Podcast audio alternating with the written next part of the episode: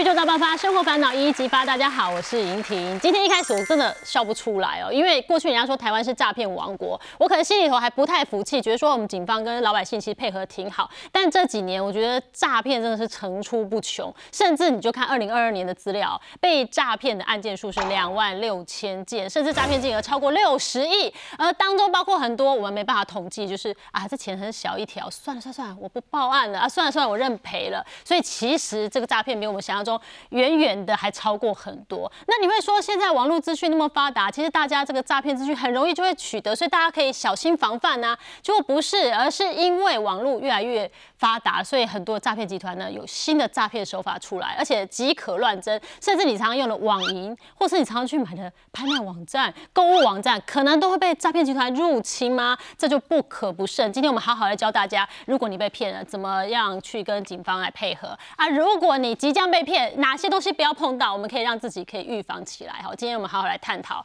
首先，我们邀请到两位是被害人哦，被害人一号 Nick，诶，买东西，呃，买东西被骗，对不对？对，是。哦，好，那被骗金额不大，但是我非常欣赏他的勇气，他还是积极的报案。现在已经跟他们纠缠多久？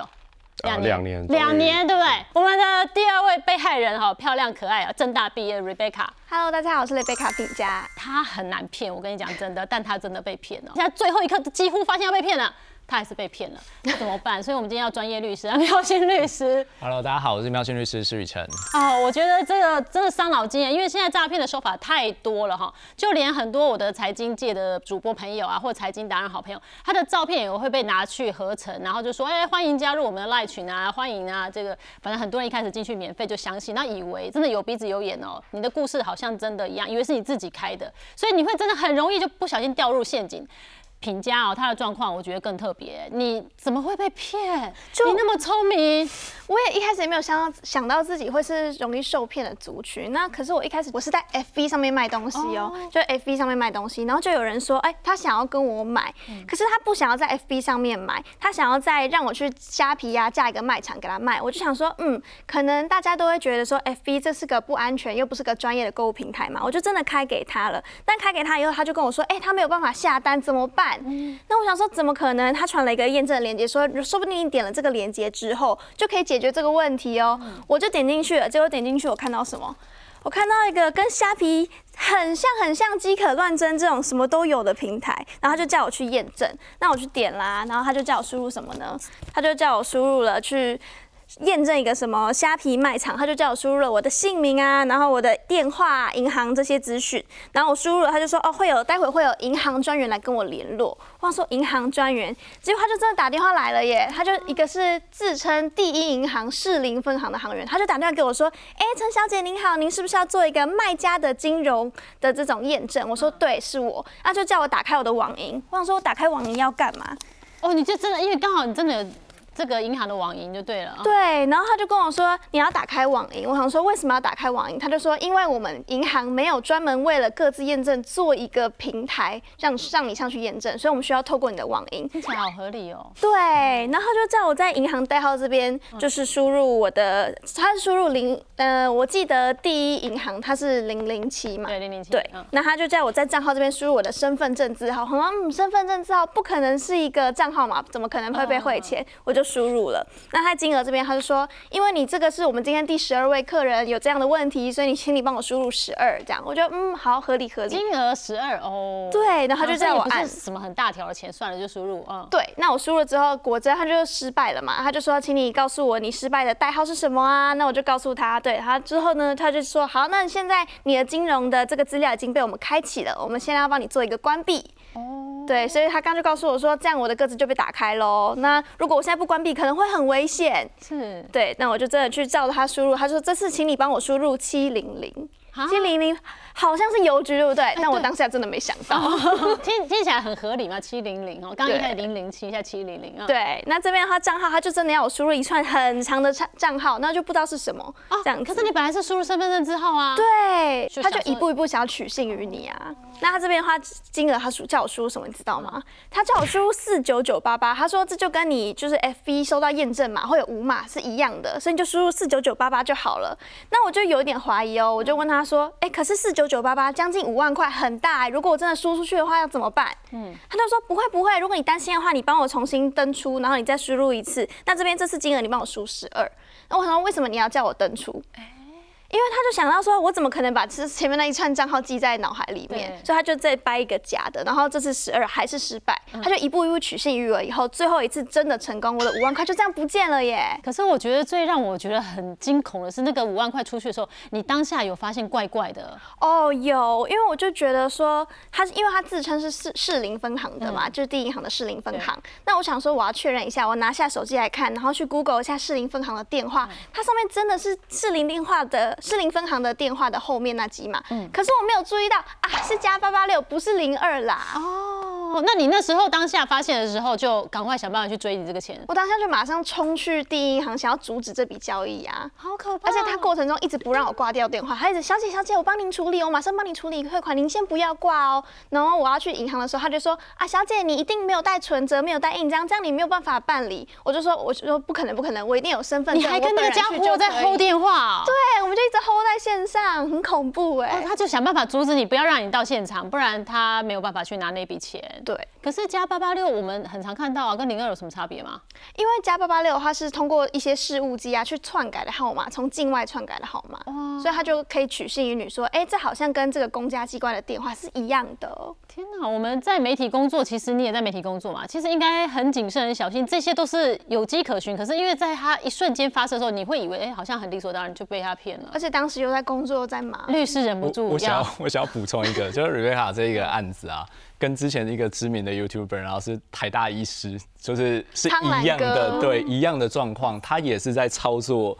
这样的方式，然后一样，他会第一次输入的时候会转账失败，嗯，会让你觉得说，OK，我照你的做，反正钱也不会出去。他就试了几次，最后一刻卸下心来，好，四九九八八，他那时候也是四九九开头，转账上限五万，他就给你压在四万九千多，就连连这么高学历，然后很聪明的人，就在那个情境下都会被骗，因为他其实整个层层的故事都非常完整，然后再加上。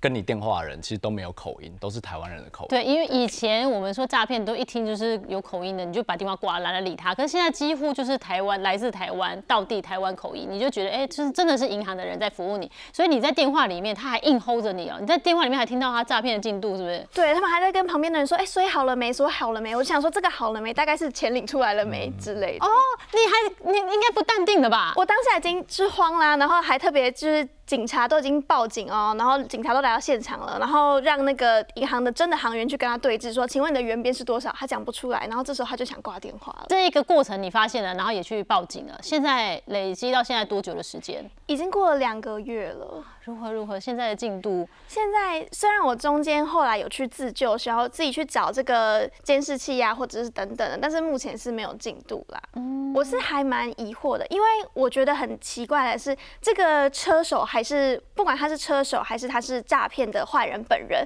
他是去嘉义的邮局里面临柜提领，不是 ATM 哦，是临柜提领。临柜等于当事人有现身在临柜在柜台前面，对，然后去领出这笔钱，是。而且他不是只有领我一个人的四九九八八，他是领了一个很庞大的数字。那其实柜台没有任何的感觉，他一次领，可是他也没办法，因为他照正常程序去领，是他没办法拒绝这件事情。那林桂林一定抓得到人，不是吗？像这种林桂林，他们领一定是一大笔一起领，他们都会先布局好，然后一次做，然后再来就是诈骗集团很喜欢让你 hold 电话，因为他怕你去求助。那其实要讲的是说，如果真的遇到这种状况，现在有点事后诸葛，其实是有一个第一时间有机会自救，可是必须要你知道这件事，嗯，那就是在第一时间你挂电话打一六五反诈骗，而且直接讲，因为一六五反诈骗它有一个机制是，你在第一时间电话，它及时先做圈存，然后你在二十四小时内再去警局补报案，照理流程是你要先报案，对，才有办法冻结账户嘛，是是，但是一六五它有一个机制是，你先报案二十四小时内再补。哦，所以他当下就可以直接冻结账户，不让他进出了。先圈存，所以他当然会想要 hold 你电话，因为他怕你去怕我去打一六五，对，怕你知道他在干什么好事，或者是你打一六五破坏他的好事。所以这种种种种，就是只要你发现这电话一直在跟你拖延啊，不让你挂电话，你就直接先把它挂。人家说句不好收据，不用跟他讲，就直接挂掉，就可以做一六五。还还有一招，还有一招是，如果你已经意识到诈骗，你要坏他好事，其实很简单，你就直接汇个一块、十块进去，立刻打一六五。先他就被冻锁定结他的账了户。对，这个我之后有很多网友跟我分享，他们就教我这个法他。叫你按十二，按十二，按到最后，然后一下四九九多少的时候，你就按一块一块，对，对，然后赶快报案。一块让你让警察锁定，我赏你一块钱，我就是要锁定你，对不对？太可恶了啊！这样到处骗人，真的很让人生气。可是现在好了，因为 Rebecca 很聪明，然后她也很积极要处理这件事。因为第一个自己也觉得自己不应该好被骗，然后第二个是至少被骗，我后面看可以怎么样去破解啊，也给大家一个警惕，对不对？所以你连监视器画面都调到，所以他如果是临柜去领钱的话，那这个车手不是应该也被你掌握到了吗？我觉得应该是要被看得到才对。我只是知道说是哪一个银行、哪个邮局、什么时间，然后它是临柜提领还是 ATM，但是还是要交给警警方去调这个画面。但我现在就有一点慢慢接受这个钱有可能会拿不回来的事实。但至少我拍这影片跟我的亲朋好友，或者是甚至是网上的网友们分享，至少他们可以避免这个。就是这个状遇到这况个状况很，惊人呢。所以照理说两个月也知道车手几点几分去领钱，不是应该要锁定他了吗？其实以时间来讲，哦，像这种诈骗集团犯案的时候，他被害人通常会很多。他光是譬如说十个被害人做笔录，警方的那个就应付不完了。那以我们自己办案的经验啊，大概最快最快运气好的话，大概也要半年才有办法把这个案子解决掉。因为你报案过后，警局的处理流程大概就是一到三个月、完成才会到地检署。那警察很喜欢会讲说什么侦查不公开，所以现阶段没有办法告诉你。是。所以确实是会有这样子有一点卡关的状况。对，就是说，但是如果真的锁定了这个车手，也真的抓到这个车手，是不是 Rebecca 钱至少可以追回来，呢？可以，因为车跟这个车手要对，因为这个车手他在概念上是共犯结构的嗯一环。那在法律上，如果你是共犯的话，你其实是要负全额连带的赔偿责任。你哦你抓到几个，就是找他们一起负责。我们真的要跟，月姐暑假快到，要跟很多年轻人不懂事，年轻人要打工啊，去当人家车手，你可能才拿那三千块，对，你可能要赔不知道三百万，你要这么多人被骗，对不对？所以真的不要去做这种坏事哈，这是 Rebecca 的状况。那如果是买东西呢，也被骗啊？那肯定买个东西也能被骗啊？为什么？呃，就是我我当时是要购买一款只有在日本当地发行的限量的模型公仔。嗯，那那时候因为疫情的关系没办法出国，所以也只能上网透过代购。那这个诈骗集团他很聪明，他专门抛这一种就是大家喜欢代购的家电、美妆模型公仔。嗯，那价格都不高，大概是一个人一天的一两天的薪水。那当时我就是因为代购嘛，大家应该都有代购过啊，买一些食品啊，或者是一些药品。那这个款项必须先呃给对方，因为他不帮你买哦。对，然后给了他之后呢，我当然就没收到了。那没收到之后呢，呃，我觉得怪怪的是，我在把钱给他们之后，三五天我就觉得怪怪，原因是因为呢，我又回去看他的卖场有什么东西可以买，哎、一起这样省个运费，也就发现他的评价开始有些人说我没有收到东西，对。但是因为我才刚下单，嗯，那他们是早就下单了，嗯，所以我就觉得，哎、我该不会被骗？我就马上去呃密这个卖家，哎、h e l l o hello，你在不在？他就完全没有回应了，消失了。那我就赶快第一时间就打给信用卡公司，因为那时候才三五天，那我就请信用卡公司说，哎、能不能帮我这个刷退，还是说冻结这一笔？嗯，那信用卡公信用卡公司回我是说，你必须先跟下皮确定是诈骗，我才能做这一步动作。所以我马上就是呃联系虾皮，那那个客服当下是跟我讲说，你不要急，我们帮你了解。那你是真的打给那个虾皮的客服？在第一时间，其实我有透过他网页上的这个申诉的操作，就是从官方网站首页进去，我先做一个电脑的操作去申请我疑似被诈骗，是同步我马上追加一通电话，嗯，然后一定要找到人去去受理我这个案哦，那件。你蛮谨慎的。对，然后当时他就一直算是安抚我，嗯，叫我慢慢等待。然后我第一时间其实有问他，我需不需要报警？因为我觉得，呃，应该报警这个黄金时刻应该赶快吧。嗯，那他就说你不要急，等我们确定是诈骗，你再去报警。哦，对，可然后我平台要确认也是一来一回的耶。我最后等了快三个礼拜，都是我自己主动去打电话联系。那他是最后是用 email 回我说，啊、这个不好意思，你这个东西呢，对方就失联了。那建议你寻求第三方机构挂号警局。最后才叫我自己去报警。那为什么一开始 不让我去报警？哦 你这个经验，我们现在大家也学会了，就是如果你真的怀疑，就先备案吧，对不对？备案是有效，哎，不然就是这打一六五没用啊，因为我现在什么都没有很。难审核啦。但是我要讲的是，现在主流的这种网拍交易平台，嗯它会有一个功能叫第三方支付，对，就是它要确认说你买家有收到东西，你点确认完成交易，它款项才会进去。对，所以我不晓得当时这一段有有用这个延长付款吗？还是说他时时间拖过了？当时是因为是那个要要先把款项给对方，所以他我一定要先按完成订嗯哦，款项会过去。对，那这个就被被他骗了我跟你讲，诈骗集团有在过生活啊。他们知道他在干嘛，因为你买其他的 Lily Coco，你可以货到再付款或者怎么样。但是现在我叫代购，就是你先给我钱，我才帮你代替你去购，所以你就被迫要先把钱支付给他，你就被迫要被骗。所以大家买代购可能也要稍微三思一下啊，或者是信誉好一点的卖家，这真的防不了了。可是你这件事也拖两年了，对不对？对对好像你现在有新的，你的状况已经告一段落了，对不对？呃，我是大概两年前年初的时候，呃，去报案的。那中间我是就是也不知道他是会有怎么样的进度或通知，然后时间大概过了十个月，我已经淡忘这件事情了。突然有一天就收到这个法院的传票，要我去进行调解。那我到现场之后呢，呃，我才发现呢，我的这个被告上面的这个这个小姐呢，嗯，她是把她的个人的账号出租给不认识的人，因为当时是疫情，那他就找了这个算是兼差的工作，在家里轻松赚钱，只要把你的账户借给人家就好了。天哪，真的有人愿意出租哎、对所以我没有谴责啦，但是大家不要，因为那是实名认证，你等于就是真的扎扎实实这个人存在了，你的账号才有意义，人家才愿意跟你租。可是哪里去做坏事？对，是。那后来最后呃那一次调解呢，我就跟这个当事人，因为她也算是受害者，嗯，我觉得她呃一个她是一个女性啊，非常年轻，我觉得呃刚出入社会这样子也是不容易。那我被骗的金额也不高，我就意思意思跟他收个车马费，毕竟我要跑到他的所在地地院去做开庭，嗯，那我们就和解了。那后来呢，又过了大概就是又快要快要就是。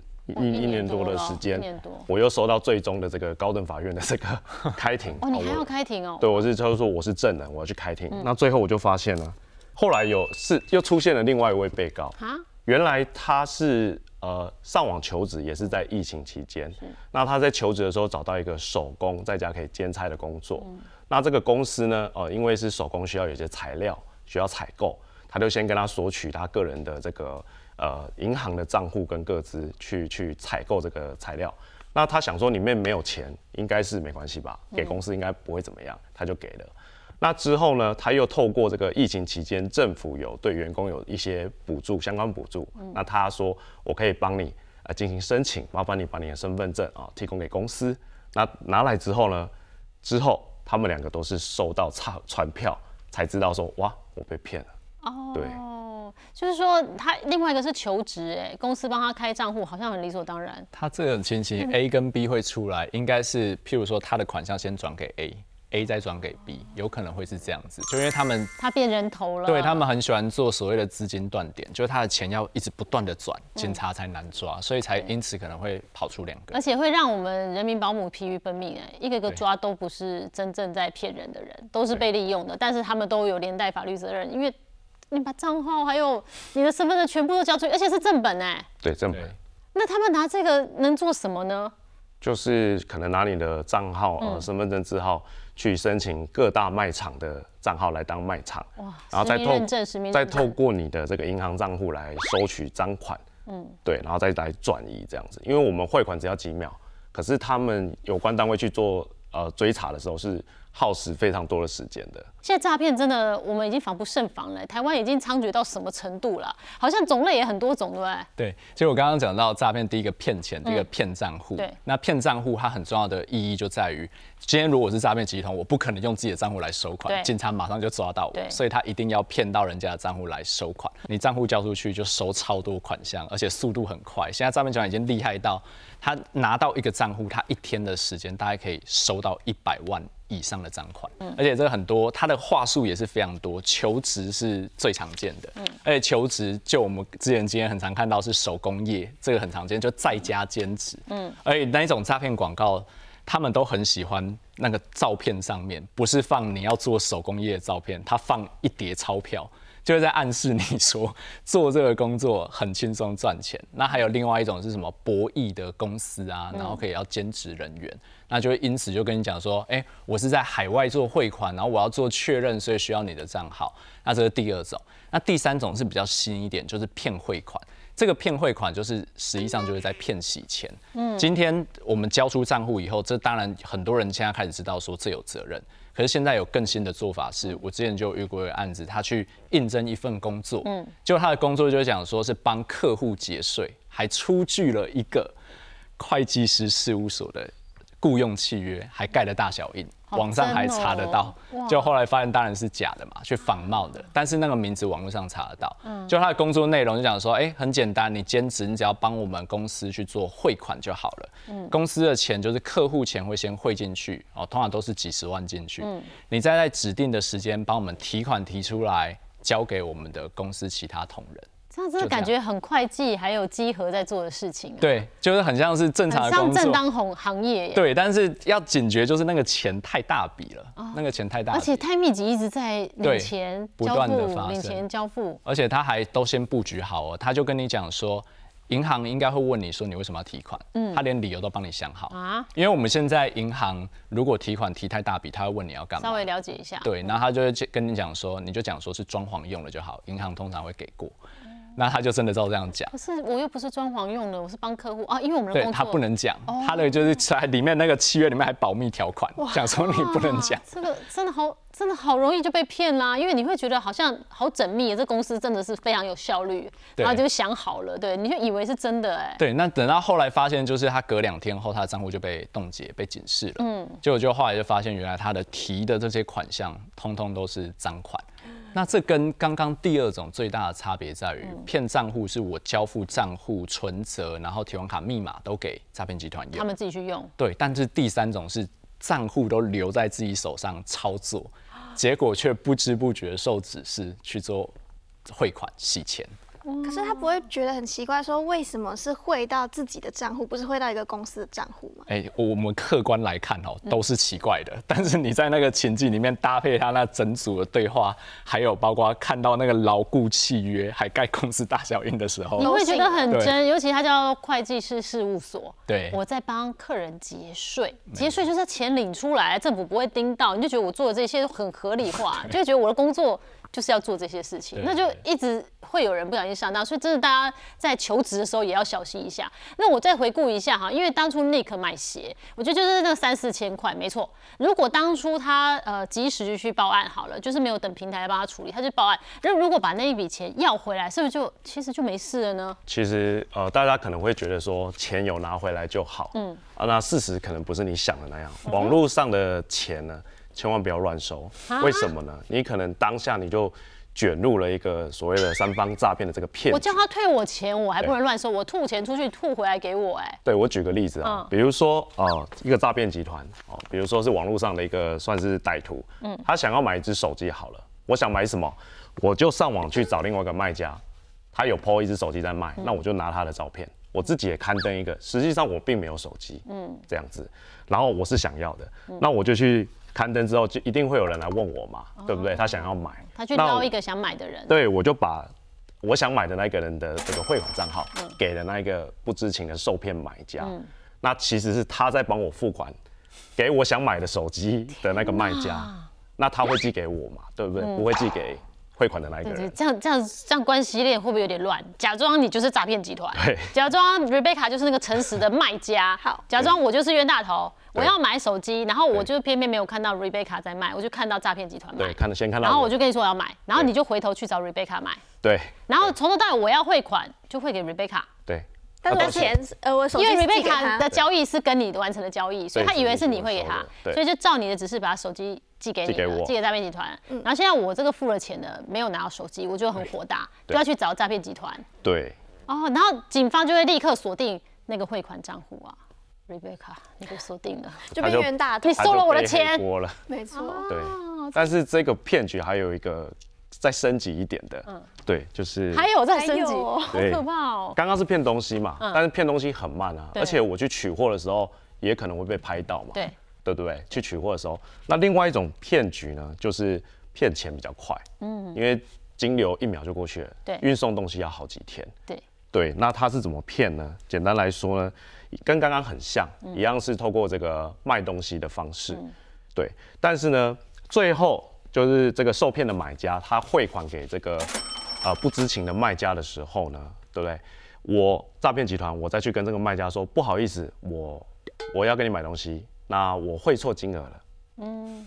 那这个买家卖一般卖家收到不正确的金额，一定就是说，哦哦，那那怎么现在要怎么处理？嗯，那这个诈骗集团就是说，那呃，刚刚我是用我爸爸的账户汇的啦，那我再提供给你另外一个账户，你退差了或者是退款退到那个地方，哦，那他当然就是因为这个不来路不明的钱，我也不敢收，我就我就退款了，那我就诈骗集团就把这个钱给拿走了，嗯，那。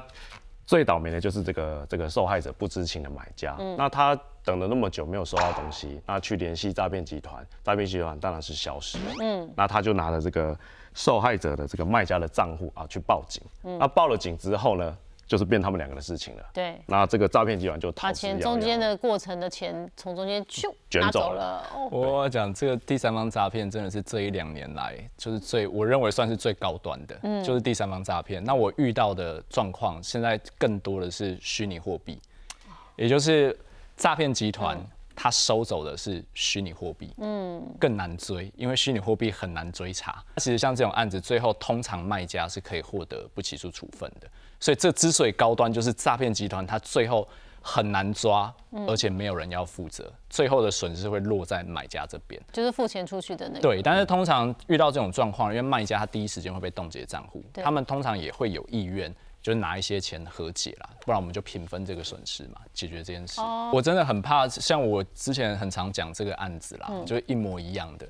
我真的很怕，就是诈骗集团越听越多，现在开始都改这种，这个是最难防的，因为他真的要发现的话，就是有一个机会，嗯，就是在卖家在收款的时候，你要去核对说汇款的账户跟你所跟你面对那个买家，他是不是同一人，所以很难，会让交易成本变很高。如何养成自己可以变成一个防？被诈骗的一个体质呢，呃，这几年来越来越难了。但我们先来厘清一下，什么样人容易被骗到？其实第一种就是容易紧张而做决定的人，嗯，就让我想到，其实诈骗集团很常锁定一个族群，就是退休的中老年人，哦，因为他们第一个钱比较多啦，第二个是他们就是平常就是做的事情就相对之下，呃，不会他的不会那么机警，哦，那像像过去呢，就遇到那一种客户，他接到了诈骗集团的电话。然后他对电话那头就讲说，他们是地检署检察官，讲说，哎，因为你涉犯了什么样的犯罪，所以呢，建议你最好把你的钱呢提领到我们公家的指定的账户，比较安全。而如果你不这么做的话，我们今天就要羁押你，所以建议你赶快照办。整个从头到尾流程哦，大概将近一个小时。那个被害人他的手机没有挂掉过，就是因为他一直被不断的被恐吓，然后他就去做，然后就把。一两百万的钱直接汇到指定的户头，天哪！所以其实因为紧张，然后而在这个状况下，你就觉得说，好吧，那就顺着他的，起码先解决眼前的问题，这种是最危险的。所以如果讲到防范这件事情，其实我都会告诉客户。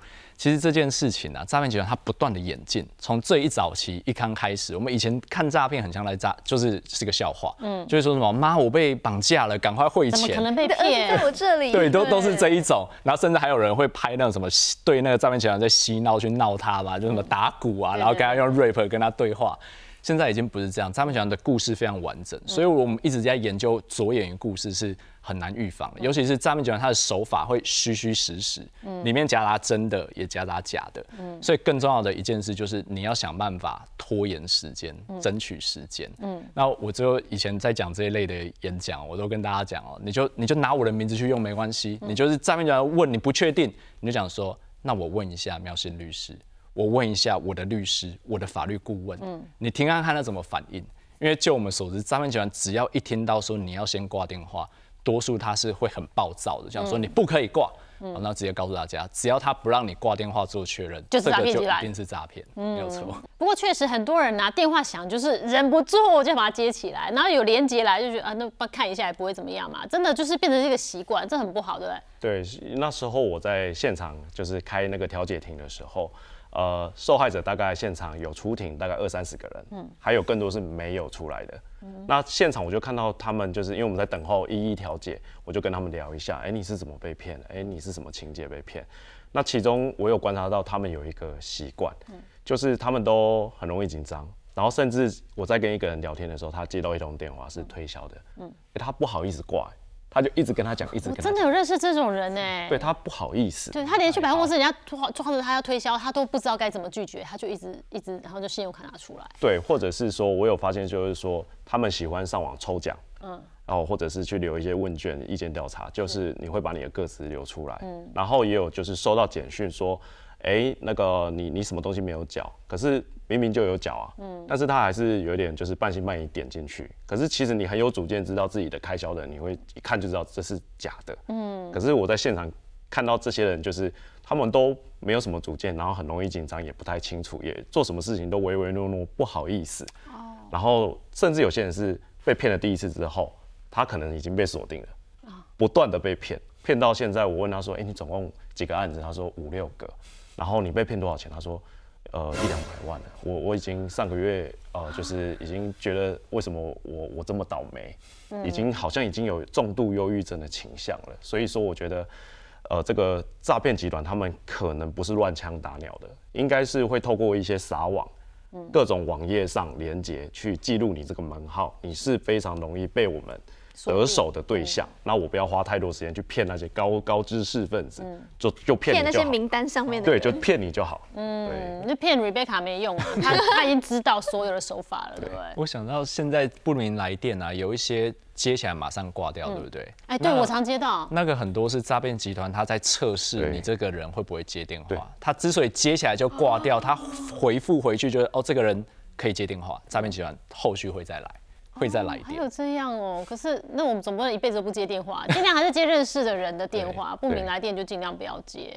Nick 也算是这一趟下来也是成长很多，对不对？我们如果要破解，让自己变成防止被诈骗的体质的话，有些事千万不要做。对，就是我我去开庭，呃，就这两年来，我我学到的就是说，不要把自己的账户各自提供给不认识的人或者是公司，因为不要想说里面没有钱就不会有事。就像我我我是被骗钱嘛。那他们是提供账户被拿去洗钱，真的要我选，我宁可被骗钱，我也不要账户，没错，被拿去洗钱，因为我我的那个被告那小姐，她说她几乎全全台湾法院走透透。啊，对。啊，因为她全台湾都用她的当她的网友都在告她。哦，生活整个都过不下去。这点我想要强调，就我之前也都是跟大家在讲宣导这件事，骗钱跟骗账户，骗钱就是你骗多几千块、几万块，你的损失就这样了，对。被骗账户，你的损失是无法预期的，对，就会有可能会几百万。而且像那种全台走透透，我们真的有客户为了要做警局的笔录，因为他们警局受理的模式就是以被害人报案的地点，对，你就要去那边做笔录，嗯，除非你知道要怎么样去瞧了。就如果律师，我们会去跟他瞧地点，这可以，但是一般人不知道怎么瞧，嗯，所以就真的我有客户是基隆。台中左营全台跑透透，生活完全都过不下去了。对，这个是最严重的影响。但是真的有一件事我没办法避免，就是像你去参加一些工作啊或活动，他跟你要劳务报酬，你必须提供身份证影本，你必须提供存折正本。有时候什么厂商建档，你就会很困扰啊。诈骗集团就拿这些东西干了这么大大事，整死人了。可是很多呃，真的你去工作的场合，他跟你要，嗯，那我怎么办？其实是我们日常生活当中，像包括我自己要给钱，我当然也会也会希望确认他的身份资料。所以这个在职务的交易上面，这算是正常。但是要留意，你要提供资料的人，你要做一些预防。尤其是如果你提供，比如说存折的影本，或者是身份证的影本，记得要在空白的地方稍微压到一点字没关系，就是注记一个仅供什么之用，比如说仅供请款、仅供请领劳务报酬之用，然后还把前后呢，把它的线把它画起来，让它没办法擦字。对，因为他用 PS 还是可以把它涂涂抹抹，把它变得好像煞有其事的。对，所以我们大家就宁愿防君子不防小人，就多做一点点，对不对？好，Rebecca，你也是很有收获了，代价不便宜。那刚刚说不点那个不明连结啊？你好像也是有一些心法，有我也通知了一些防诈的心法。第一个就是有不明的连接，千万不要点。那如果你真的非点不可怎么办？你先看一下前面 HTTP 有没有 S，如果没有那个 S，哇，那一定是不安全的网页，就不要进去了。第二个话就是加八八六电话，你就不要接了吧。就是接的话麻烦可大对了。对对，就是要么就正常夸胡零二零四对这种的哈，就是知道说台北、台中打来，加八八六不要碰，是他可能那转码过来。那第三个的话，就是千万不要相信自称是银行行员打电话给你，然后要你做一些 ATM 或是网银上面的操作，他们可能可以推销你贷款什么这些，那，这感觉正常。但是只要他叫你到 APP 网银或是 ATM 操作的，都不要相信。